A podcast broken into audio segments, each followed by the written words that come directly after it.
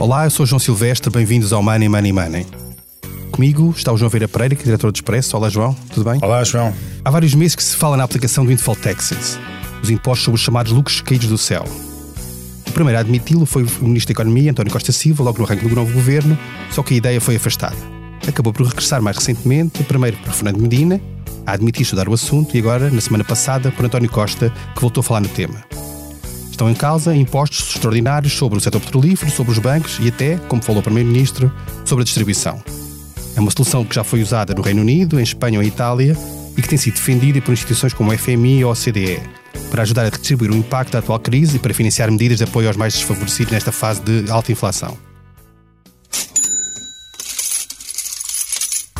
Money Money Money tem o patrocínio do BPI.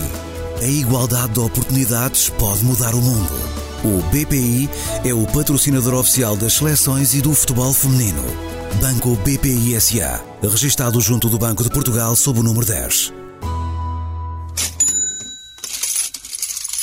João, o que é que. Eu sei que estás a regressar de férias, portanto, alguma distância, presumo eu, de questões fiscais, mas como é que tens visto este debate que, no caso português, lá fora sabemos que existem vários, vários impostos que foram aplicados, o mais recente, mais próximo de nós é o espanhol, mas é uma questão que em Portugal apareceu com, com, Costa Silva, de repente toda a gente parecia que o Ministro da Economia estava a dizer uma coisa horrível, mas, mas passado algum tempo Medina fala no assunto e agora o próprio António Costa já admite que possa ser estudado.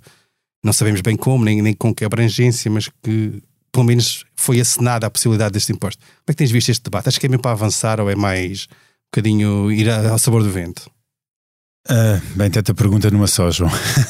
É para dar espaço para tudo, é, se quiseres. Bem, uh, começando pelo um, se tem espaço para avançar ou não. Normalmente em política, e é uma coisa muito tradicional e muito, uh, até, até de algum modo coerente em António Costa, ele adora um, tentar mandar ideias para o ar para perceber exatamente qual é a, rece a receptividade que elas têm junto à opinião pública para depois decidir se as toma ou não. E, portanto, relativamente a esta questão, é, é, é, um bocadinho isso, é tentar perceber até que ponto é que este tipo de ideias são bem recebidas ou não são bem recebidas. E assim temos políticos. Portanto, eu, eu nesta altura acho que pode haver aqui espaço político uh, mais do que uh, até para marcar um, um tipo de posição do que propriamente ir buscar uma receita por ir além uh, da fiscal. Ou seja, não, não, é, não é um windfall tax que, que nos vai resolver um problema orçamental, por exemplo, mas pode ser, em termos políticos, muito importantes para, uh, para os próximos tempos. Até porque estamos a entrar numa situação económica frágil, com elevado aumento da inflação, um, e isso, uh, com uh, piorar as condições de vida das famílias, e, e isso pode ser bem recebido como é, bem, o governo está a fazer alguma coisa contra aqueles que andam a ganhar dinheiro, uh, dinheiro para, para além de, que seria um limite mais ou menos desejável. Esse é o primeiro ponto em termos de responder a, a, a, para responder à primeira parte da tua pergunta. Outra, outra parte sobre os windfall taxes e, e se eles fazem sentido e se fazem sentido em Portugal. Eu tenho alguma dificuldade, olhando para as empresas portuguesas altamente descapitalizadas e com alguma e, e, e, com um historial não muito grande, terem grandes, grandes taxas de rentabilidade sobre o seu capital, de perceber um, um, um imposto deste género.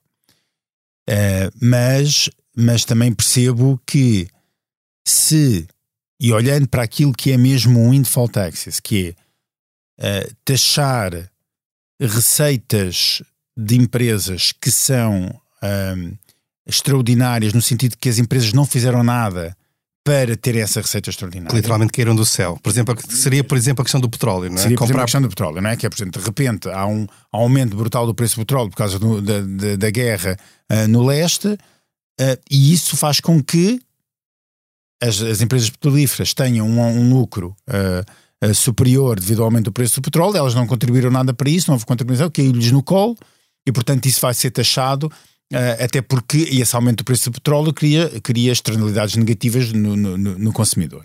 Portanto, eu, eu, percebo isso e, em, em, termos económicos faz, faz, todo o sentido esse tipo no de No sentido de tributar para usar essa receita para, para redistribuir o efeito, não? Por exemplo. Não é? Por exemplo. Agora, isso é a parte teórica do, do, imposto e que faz sentido e que, por exemplo, que a Inglaterra tem sido muito bem aplicado e a Inglaterra tem aplicado, tem aplicado este imposto uh, uh, uh, ao longo dos, já por várias vezes e, e falo outra vez em aplicá-lo. Agora, eu tenho algumas dúvidas em Portugal para a aplicação deste imposto, porquê? Ponto 1. Um. O 1 um já falei que era a questão da, da, do, do, de, de, de alguma fragilidade económica das próprias empresas portuguesas mesmo as, as do setor da energia. Ponto 2. Uh, tenho alguma dificuldade em, em, perceber até que ponto é que esse dinheiro depois é utilizado ou não, ou não para redistribuir e, e para, e, e, para compensar quem está a perder pelo aumento da, da, dos preços de energia. E terceiro, em Portugal existe sempre aquela ideia de que os impostos, por muito digam que são extraordinários, acabam por se, por, por se perpetuar. Um, ou seja, as medidas extraordinárias são, ficam extraordinari extraordinariamente eternas em Portugal. Um, e, e, e, portanto, uh, eu veria uh, sim com bons olhos se, este, se, se pelo menos estes três capítulos fossem acautelados. Bem, para nos ajudar a perceber o que está em causa, como funciona este tipo de impostos e que vantagens ou desvantagens pode ter a sua aplicação em Portugal, temos connosco Rogério Fernandes Ferreira, que é fiscalista e foi secretário de Estado dos Assuntos Fiscais. Olá, bem-vindo ao Money Money Money. Olá, João. Obrigado pelo convite. Eu começava por perguntar aquilo que perguntei ao João Vera Pereira, ou seja, faz sentido ou não usar este tipo de impostos neste contexto em que nós estamos eventualmente? Primeiro em termos gerais e depois no caso concreto português, em que alguns dos lucros das petrolíferas, por exemplo, no caso da Galp, eventualmente, não, não são sequer gerados internamente, são gerados lá fora, mas que obviamente revertem depois para, para a empresa cá dentro. Faz sentido ou não recorrer a este tipo de impostos neste contexto? Eh, bom, eh, eh, começando pelo contexto precisamente e, e também por este último ponto do João da questão dos impostos extraordinários se transformarem de alguma forma em, em impostos ordinários. Um, o que nós temos assistido nos, nos, últimos tempos, não é só em Portugal, mas também nos outros países, é que também fruto desta situação pós-pandémica, os Estados vão ter, obviamente, necessidade de ter mais receitas. Por mais que politicamente isto seja complicado dizer, eh, estou convencido que os governos eh, vão pensar eh, em obter novas receitas. Portugal, sendo um país excessivamente endividado e, e, e, e tendo dificuldade, digamos, por causa disto mesmo, bem, não tem fugido à regra e, e tem-se cedido um pouco em matéria de, de aumento de, de impostos. Bom, e no que respeita a este tipo de impostos, que eh, alguém de, eh, começou por designar de impostos, de, digamos, de contribuições financeiras e de contribuições setoriais, o que é um facto é, é que são impostos que só, só alguns setores sentem e, portanto, que politicamente é relativamente fácil de, de, de justificar a sua criação e a sua implementação, porque acaba por não afetar todas as pessoas, todos os votantes e apenas alguns uh, setores de atividade. Obviamente com justificações que são plausíveis, que são justificações públicas, mas que, se somados uh, uns aos outros, atingem níveis que os aproximam no seu conjunto a talvez, o, provavelmente, o quinto maior imposto do sistema fiscal geral. Só para nos dar uma ideia, Uh, o último imposto que, que está previsto no, no, aqui no Orçamento do Estado para 2022, esta contribuição especial uh, para a conservação dos, dos recursos florestais, uh, que, é, que é de 2022, mas desde 2011 que temos a contribuição para o setor bancário, temos uma, um, um adicional de solidariedade sobre o setor bancário que é de 2020, temos uma contribuição sobre a indústria farmacêutica que é de 2015, temos uma contribuição extraordinária sobre os fornecedores da indústria dos dispositivos médicos uh, do Serviço Nacional de Saúde, que é também de 2021, temos uma contribuição extraordinária sobre o setor energético, que é de 2014, temos uma taxa de segurança alimentar mais, eh, que é, salvo erro, de 2012 e depois foi reformulada em 2017, e não estou a falar em todas, e que se nós as somarmos, vemos, por exemplo, e, e é muito difícil de ter estes números, é que ao contrário dos outros impostos, eh, nós não sabemos eh, com facilidade qual é a receita que cada uma destas contribuições gera, portanto eu tenho dificuldade em vos dizer qual é o valor destas receitas. Aliás, eh, estou a tentar discutir isso do ponto de vista eh, de, do, do, dos nossos tribunais e os tribunais têm alguma dificuldade em, em, em digamos, em aceder a estes novos princípios que têm a ver com a transparência orçamental deste tipo de receitas. Mas o que é um facto é que se o comum dos contribuintes quiser saber quanto é que eh, todos estes setores estão a contribuir, eh, digamos, para o sistema tributário nacional, nós temos um bocado de dificuldade de saber. Sabemos, por exemplo, que, eh, que, há, que a contribuição para o setor bancário é capaz de chegar a, a valores próximos dos 200 milhões, mais o adicional talvez 30 ou 40 milhões, a contribuição sobre a indústria uh, farmacêutica talvez 125 milhões, o dos fornecedores sobre a, indústria dos, sobre a indústria dos dispositivos médicos 35 milhões, mas se nós somarmos isto tudo, isto está de facto um valor, um valor muito, muito grande. Muito grande. E, e, de facto, como o João dizia, a, a dificuldade aqui é que estes impostos, que são criados inicialmente como impostos extraordinários, tendem a perpetuar-se tendem de facto a perpetuar-se. E, e, por isso é que estes, eh, muitos destes que se chamam uh, extraordinários desde o seu início, alguns até foram perdendo o nome de extraordinários, uh, pelo menos a designação formal, uh, vão se perpetuando. E há muito pouco controle, mesmo do ponto de vista da jurisprudência. Infelizmente, a jurisprudência tem sido, tem sido pouco arrojada na análise destas questões. E, por outro lado, a nossa Constituição também é fraca digamos, na proteção dos contribuintes nestas matérias. Eu lembro, por exemplo, na Alemanha, que aliás, onde este, esta questão se, se, está a discutir, a questão que se está a discutir precisamente com este novo windfall tax é precisamente se a Constituição o admite, porque a Constituição alemã tem, tem, um, tem, um, tem, tem um catálogo eh, dos impostos que podem ser criados. Nós não temos, não é? Nós não temos. Temos isso um bocadinho para o IRS, não é? Mas isto, isto vai incidir sobre as pessoas físicas, vai incidir essencialmente sobre as pessoas, eh, eh, as pessoas coletivas.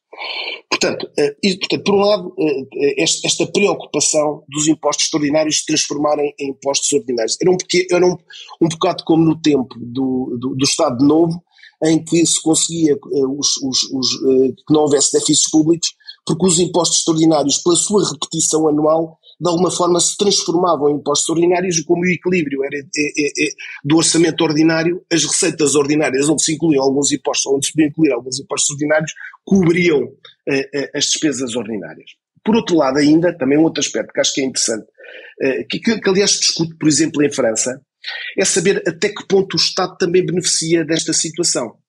Eh, eh, o Friedman dizia aqui há pouco tempo que a inflação era a única forma de aumentar os impostos sem a intervenção do legislador. Portanto, o próprio Estado, em termos de receitas, está a obter uma receita adicional já por si mesmo, em virtude da inflação. Uhum. Deixa-me perguntar-lhe uma coisa sobre isso, já agora, que é precisamente sobre esse ponto, que é, se eu consigo bem perceber, portanto, acha que na verdade os, os impostos já são, já são excessivos em, em, muitos casos e que além disso, como diz a questão da inflação, é que o Estado no limite, o Estado português neste ano, nem precisa de receita adicional se quiser fazer tal compensação de, de, destes efeitos, não é? Eu diria que isto tem que ser visto dos dois lados, quer dizer, o Estado está a ser também beneficiário desta situação, tal como estas empresas que ele quer taxar. E podia aqui tomar algumas medidas idênticas. Por exemplo, em França, eh, alguns professores, ao nível académico, estão a discutir a indexação da inflação aos impostos. Ou seja, a Constituição obrigar, e isto é, é uma sugestão, a Constituição obrigar a todos os anos indexar a inflação, digamos, às deduções, por exemplo, e às, e às, e às tabelas e, e às respectivas taxas dos impostos. Portanto, este também é um outro aspecto. Por outro lado, um terceiro ponto que também é importante ter presente eh, como dizia aqui o, o, o, professor Teixeira Ribeiro, há muitos anos, da, da Faculdade de Direito de Coimbra, quando, quando nos ensinava finanças públicas, eh, eh, dizia, explicava as coisas de uma maneira muito simples, eram alunos do, do primeiro ou do segundo ano que precisavam de entender e dizia uma coisa muito simples, dizia o seguinte, as finanças públicas distinguem-se das finanças privadas, ponto. E distinguem-se por seguinte, enquanto nas finanças privadas são as receitas que determinam as despesas, nas finanças públicas são as despesas que determinam as receitas. Ou seja, o que eu quero dizer é que, ao, contrário do que sucede no setor empresarial que está na atividade económica, o Estado tem este privilégio de, por decreto, não é, determinar a receita que necessita para colmatar uh, o seu déficit. E, portanto, uh, uh, são aspectos que, que me parece interessantes ter aqui presentes. E já agora, aproveitando a deixa do que os outros países estão a fazer, além da Alemanha, há aqui algum, eh, digamos, a nossa situação a, a, nossa situação e a nossa Constituição exige aqui alguns cuidados. exige aqui alguns cuidados. Por exemplo, o próprio princípio da igualdade provavelmente terá que exigir da parte do legislador uma justificação pública e objetiva para taxar uh, determinadas empresas e não taxar outras. Aqui parece-me que, deste ponto de vista, uh, efetivamente, isto não será uh, muito difícil, desde que uh, o imposto seja um imposto mesmo temporário, não é? E de natureza e de natureza extraordinária. Mas depois há outras questões por exemplo, há questões de auxílios de Estado. É que não se pode taxar umas empresas e deixar as outras não taxadas. Também isto é outro, é outro ponto de vista. Porque isto está a beneficiar essas outras empresas. Portanto, há outro aspecto também eh, de auxílios de Estado, que aliás a Comissão Europeia, na sua comunicação, chamou a atenção que é preciso eh, ter presente e que levanta aqui eh, dificuldades várias. E depois, por outro lado, os outros países, pelo menos aqueles que eu estive aqui a olhar para alguns deles, os outros países, salvo erro, nomeadamente a Itália e a Espanha, estão a ter impostos retroativos, o que a nossa Constituição também não permite, ou seja, não permite taxar lucros já verificados. Uh, e, portanto, isto tem, tem, do ponto de vista técnico também uh, algumas dificuldades que é preciso superar antes de introduzir uh, estas medidas que politicamente são relativamente fáceis de anunciar e de justificar, até do ponto de vista moral, eh, mas também não deve ser a moral eh, que eh, nos deve impelir a criar novos impostos ou a aumentar os impostos já existentes. Portanto, é para vos deixar aqui algumas ideias que acho que era interessante podemos também aqui discutir. E como é que, na, na, sua perspectiva, se tivesse de desenhar um imposto deste tipo, como é que podia ser desenhado? Essas questões todas que se estava a referir, a retroatividade, a, a, aplicabilidade, ou seja, quem é que era abrangido, como é que se determina o que é que é o lucro caído do céu? Como é que isto poderia funcionar para ser eh, conforme à lei e à Constituição? Eh, eh, bom, eu, estou convencido que o Governo, a, a querer implementar uma medida destas, há, de pensar há de pensar em algum tipo, ou, algum, ou, numa, ou num imposto específico sobre estas situações, é? portanto, criando aqui um imposto, teria que incidir, em princípio, sobre esse lucro chico, portanto, é, é preciso perceber, perceber ou, em que termos é que se pode considerar um lucro como excessivo, não é? Uh, isto tem que ser feito de forma uh, efetivamente muito objetiva, não poderia aplicar-se para trás, não é? Mas se calhar podia-se aplicar, por exemplo, se fosse um adicional sobre, sobre o IRC, por exemplo, poder-se aplicar desde 1 de janeiro, uma vez que se, se tem entendido, e tem entendido uh, o nosso Tribunal Constitucional, que estas situações de aplicação de impostos uh, ditos de formação sucessiva, que se começam a verificar do princípio do ano até ao final do ano, como é o caso do IRC, como o facto só se verifica, uh, digamos, finalmente no final do ano, eh, que o facto de se aplicar desde 1 de janeiro um lucro, eh, digamos, já oferido, isto não levantaria problemas rigorosamente de retroatividade, mas seriam casos, como, como o Tribunal tem dito, de mera eh, retrospectividade. Portanto, seria possível, à partida, desde que houvesse justificação objetiva para que não se violasse o princípio da igualdade, desde que se tivesse em conta os princípios um, uh, eh, e regras de auxílios de Estado, que também aqui se aplicarão, e, por exemplo, no setor da energia, as próprias diretivas europeias, não é? Portanto, há, há uma diretiva europeia uh, que, que regula estes impostos sobre a energia, estes impostos indiretos sobre a energia, que provavelmente não, uh, não, não admite com facilidade um imposto novo, não é? Um imposto novo, portanto, provavelmente esta diretiva é capaz de implicar ir por via de um, de um imposto existente, e depois ter-se-ia que ter presente que se é um imposto sobre os lucros, o nosso imposto sobre os lucros, o nosso corporate tax, o nosso imposto sobre o rendimento das pessoas, das pessoas coletivas, o, IRC, neste momento já incide de alguma, de alguma forma, mais do que proporcionalmente, sobre lucros, chamemos-lhe excessivos, na justa medida em que uh, há uma derrama uh, estadual uh, que implica taxas adicionais à taxa de 21%, de 3%, de 7% e de 9%, consoante o escalão de rendimentos. É? Provavelmente o imposto sobre as pessoas coletivas, o IRC, devia ser um imposto meramente proporcional e não um imposto progressivo como o IRS. Portanto, ou se criar aqui um imposto novo, um adicional incidente sobre determinadas empresas de determinado setor que fosse um adicional ao IRC, isto aqui suscitaria bastante problemas, teriam, que teriam efetivamente que, que, que, que ser analisados de antemão. E seria, e seria preferível, da sua perspectiva, se, havendo vontade de aplicar este tipo de imposto, fazê-lo, como está a dizer, através do imposto sobre lucros de empresas, ou fazer, por exemplo, até sobre volumes de negócios, margens financeiras de bancos, como existe noutros países? Qual é é a solução mais prática e mais viável do ponto de vista da lei portuguesa? Eu, eu que tenho visto eh, em discussão, na, digamos, em Itália, na Espanha, na Grécia, no Reino Unido e também um bocadinho na Alemanha e, e, e na Áustria, onde estas questões têm vindo a ser discutidas, e também no, na comunicação da União Europeia, uh, as soluções uh, passam por ou por um imposto específico sobre os lucros ou por uma espécie de adicional ou por uma taxa suplementar no IRC. Ou então, em Itália ainda não percebi bem como é que o regime vai funcionar, eh, mas eh, é um regime nitidamente retroativo, não é?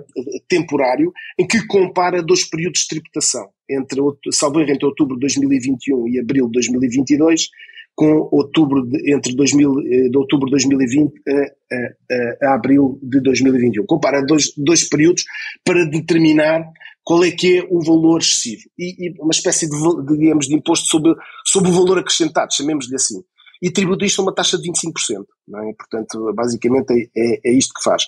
Por outro lado, noutros países, por exemplo, eh, noutros países anda-se a discutir quais são os setores que devem estar abrangidos, porque por causa desses, desse, desses constrangimentos constitucionais e legais, um, eh, tem-se entendido que eh, provavelmente não pode incidir, por exemplo, apenas sobre o setor energético, tem que se buscar outros, outros eh, ganhadores da crise, chamemos-lhe assim, eh, crisis winners, que justificam ou que justificarão em igualdade de circunstâncias também este tipo de tributação. Portanto, tudo isto vai levantar problemas de, de, de técnicos, técnico-jurídicos, de justificação objetiva, de natureza pública, da existência ou do novo imposto ou do agravamento do imposto existente, portanto em função do princípio da igualdade,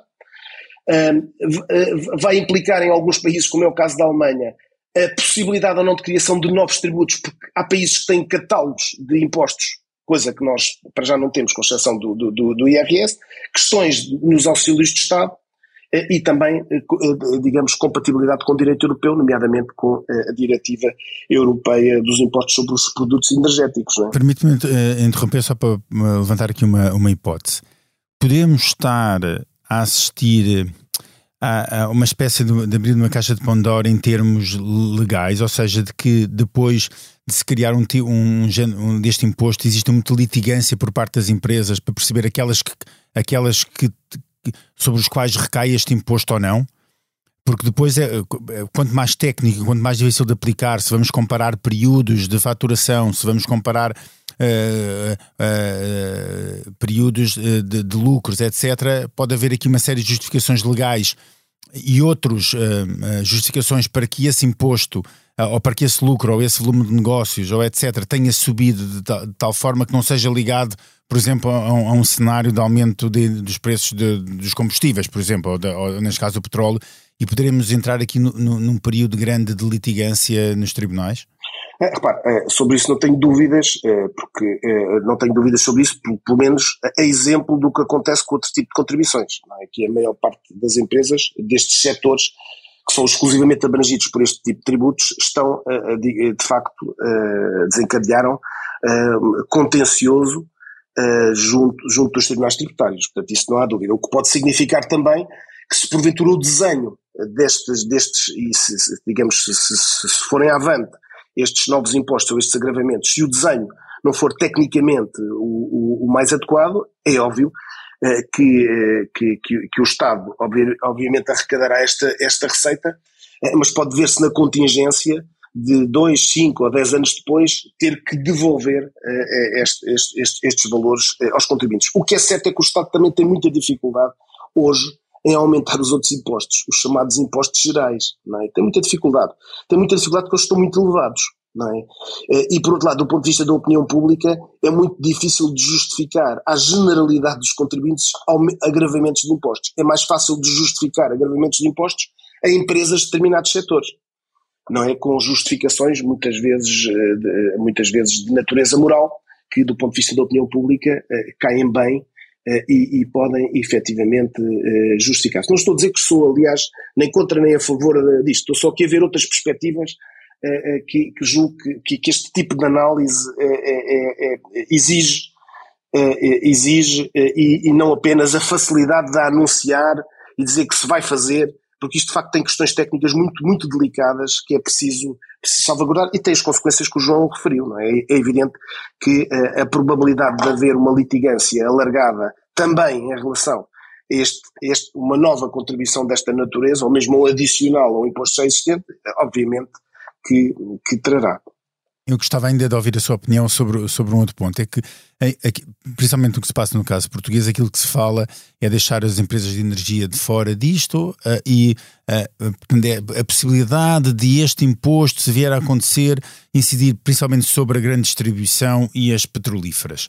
As petrolíferas, não, eu, eu entendo, não é? O aumento do preço do petróleo, o, uh, o preço do petróleo aumentou bastante e, portanto, isso pode, pode e, e, gera lucros um, uh, eh, inesperados, eu não conseguia perceber a, a, a, grande distribuição, porque a grande distribuição pode estar a faturar mais porque os preços estão a subir, mas a grande distribuição também compra os, os também compra os bens mais, mais caros, portanto, em termos de lucro, uh, até pode haver uma diminuição do consumo, exatamente porque o preço, os preços estão. Das margens, não? É, é, é uma diminuição das margens e, e, portanto, porquê é que se de repente aparece a grande distribuição neste, nesta equação? Eh, repara, o, que é curioso é que os, eh, os, os setores que têm aparecido, que eu tenho visto nas notícias, é efetivamente, o, além do setor da distribuição, já vi também noutros, noutros, noutros, nomeadamente do ponto de vista internacional, também o setor farmacêutico, o setor bancário e o, e o setor da energia.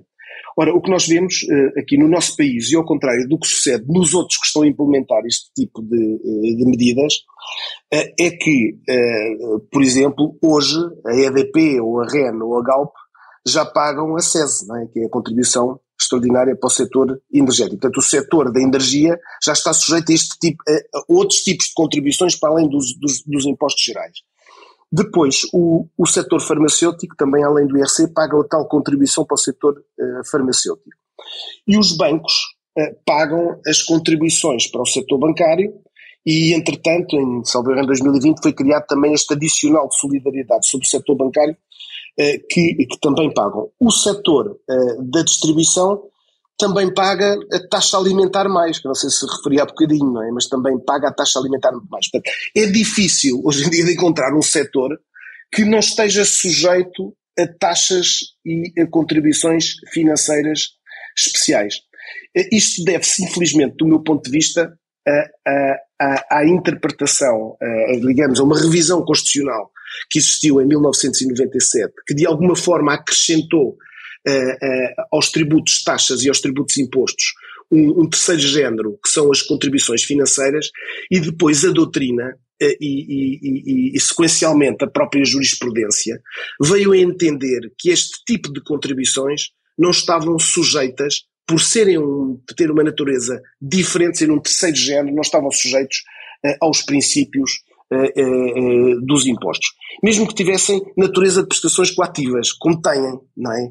mesmo tivesse a natureza de prestações coativas. Isto é interessante ver porque no tempo do professor Sousa Franco ele ensinava que eh, eh, antes, aqui nos anos 50 e 60, este tipo de contribuições chamavam-se tributos parafiscais, que estavam ao lado da fiscalidade, mas que quando assumissem a natureza dos impostos, ou, ou fossem prestações coativas, eh, estariam sujeitos às mesmas regras. Se fossem impostos, estavam sujeitos às regras dos impostos, se fossem taxas, estavam sujeitos às taxas, mas não havia este terceiro género.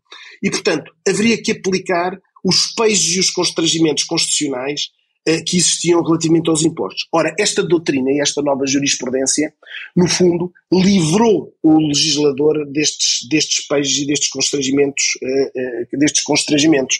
E, portanto, de alguma forma, deixou alguns contribuintes, os sujeitos a este tipo de contribuições financeiras, um pouco desprotegidos, um pouco desprotegidos, e, portanto, o Estado com facilidade, até porque na opinião pública isto é relativamente eh, fácil de justificar, eh, o Estado com facilidade cria este novo, eh, este, estas novas contribuições que vão proliferando, não é? Que vão proliferando. Começam por, por ser extraordinárias, vão se transformando, deixam, perdem a designação de extraordinária uh, uh, e vão se mantendo, não é? E vão se mantendo. Isto acontece mais ou menos, pelo menos aí por volta de, de, de 2011, não é?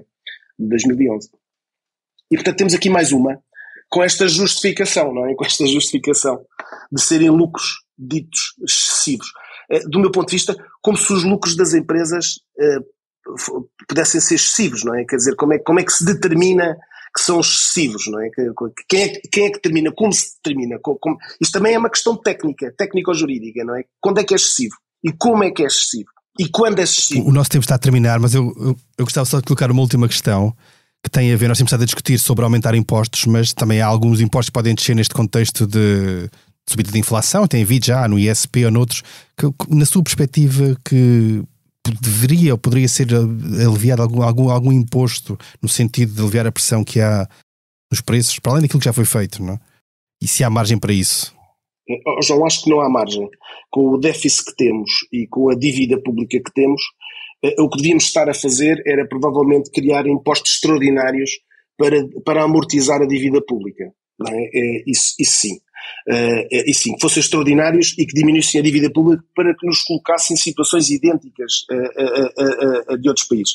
Portanto, acho sinceramente que não há margem, mas há margem, e acho que isso devia ser ponderado, para criar algum peso constitucional no que respeita à inflação, ou seja, de alguma forma obrigar o Estado, a, digamos, a indexar a, inflação uh, às taxas dos impostos e a outro tipo de, de, de deduções.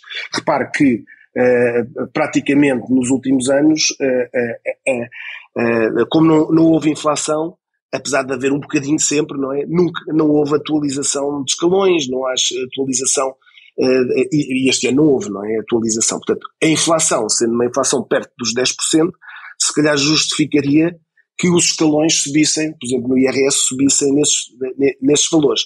Portanto, isso era uh, o Estado assumir do seu lado aquilo que está a exigir a estes setores ditos que têm estes lucros excessivos. O Estado, neste, deste ponto de vista, tem também receitas que são excessivas exatamente da mesma maneira e da mesma natureza, em virtude da, da inflação. Portanto, talvez aqui isso pudesse fazer alguma coisa. Bem, avançamos agora para, para a nossa Bolsa de Valores. A cada convidado é apresentado um tema para o qual deve dar ordem de compra ou de venda. Eu vou começar por ti, João, e sobre os últimos números do INEC diziam que no segundo trimestre havia um milhão de pessoas, ou quase um milhão de pessoas portugueses em, em teletrabalho. Tu compras ou vendes esta opção, esta, de, desta permanência do teletrabalho no tempo e, que, e, e o eventual impacto que isto pode ter no, na economia e na produtividade? Olha, com a, a, quer dizer, a, vamos ver se eu percebi a pergunta. Eu compro a existência de teletrabalho. é isso?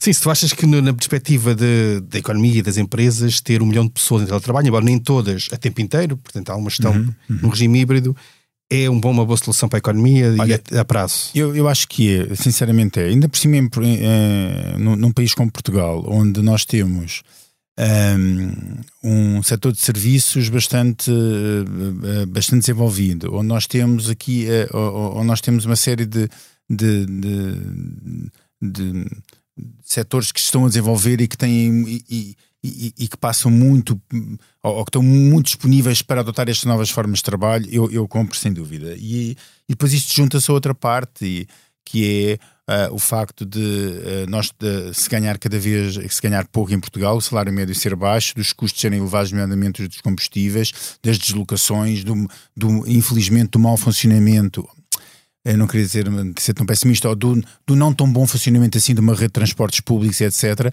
Portanto, eu acho que sim, eu, eu, eu acho que o teletrabalho, no caso português, veio definitivamente para ficar. Eu acho que nós devemos incentivar um, o, o, teletrabalho. Agora, claro que nem todas as atividades dão para isso, mas para aquelas que dão, acho que sim. Uh, Rogério Fernandes Ferreira, uma, o Jornal de Negócios tem hoje uma, uma sondagem que diz que 80% dos portugueses concorda que haja um aumento extraordinário de pensões este ano compra ou vende esta ideia? Ou seja, acha que deve haver ou não um, um aumento extraordinário para compensar esta subida da inflação que está em recordes de muitos anos? Pergunta complexa, não tenho dados adequados uh, para saber o que, que implicações uh, tem do ponto de vista orçamental, porque conforme nós vimos há bocadinho, Um, há bocadinho, se, se concorda, é fácil dizer que sim, acho que as pensões deviam, deviam aumentar, mas não estou não não estou aqui um pouco nessa perspectiva. Eu diria que uh, a inflação terá que ser uh, tomada em conta uh, em algum tipo de aumentos, mas provavelmente estou convencido que esta inflação poder-se-á prolongar algo no tempo, mas não vai ser uma inflação, pelo menos nestes termos, definitiva. Portanto, há que ter aqui muito, muito, também muita cautela eh, digamos, nos, nos aumentos estruturais das despesas, em virtude daquilo que nós estávamos a discutir, ou seja, que, o, que, o, déficit público ainda existe, e que temos uma dívida pública grande uh, e, portanto, aumentar estruturalmente despesas tem que ser sempre feito com, com, com muita cautela. Não é? Portanto, sim, mas, como diriam os, os latinos, com grande salis. Não é? E assim terminamos mais um episódio do Money Money Money. A edição esteve a cargo de João Martins. Não se esqueça, enviem questões e sugestões de temas para o e-mail economia.expresso.empresa.pt. Até lá, tome muito bem conta da sua carteira. Money Money Money tem o patrocínio do BPI. A igualdade de oportunidades pode mudar o mundo. O BPI é o patrocinador oficial das seleções e do futebol feminino. Banco BPI SA, registado junto do Banco de Portugal sob o número 10.